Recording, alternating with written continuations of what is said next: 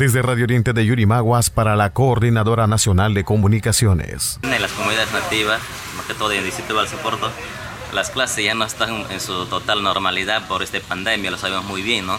Entonces lo que pasa ahí, eh, la, educación está un poco, este, un poco bajo porque uno es que por, por la pandemia los maestros no llegan a, nuestra comunidad, pero cuando llega también no demora mucho, a veces va a estar unos tres días y luego vuelve.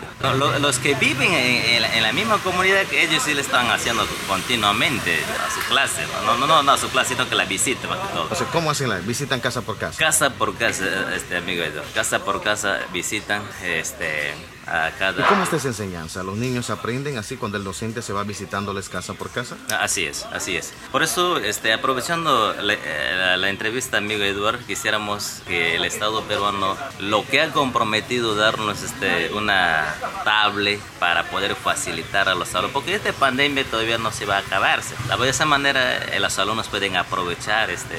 La radio y algunos sectores que no llegan. Celulares tampoco no llegan. A radios, algunos tienen y algunos no tienen. Entonces en esa parte nosotros estamos escaseando la educación, amigo. Entonces por eso es lo que yo solicito, como, como dirigente, eh, el Estado que nos atienda lo que, lo que ha comprometido con... con ¿Cuántos equipos móviles tecnológicos? equipos móviles para poder facilitar a los, a los jóvenes. Ahora, ¿qué dice la UGELA eh, con, con, los docentes? ¿Cómo está? ¿Visitan de repente por ahí a hacer el monitoreo a los docentes? Claro, claro los especialistas están llegando normalmente a, a, a los centros educativos, pero no es como su debido momento, ¿no? Es como, como antes que hubo esta pandemia, eh, constantemente visitaban, pero ahora ya no. De manera paulatina. Paulatinamente están haciendo la visita. Repentinas que se van. exactamente. Ahora, ¿todas las comunidades cuentan con su docente? Sí.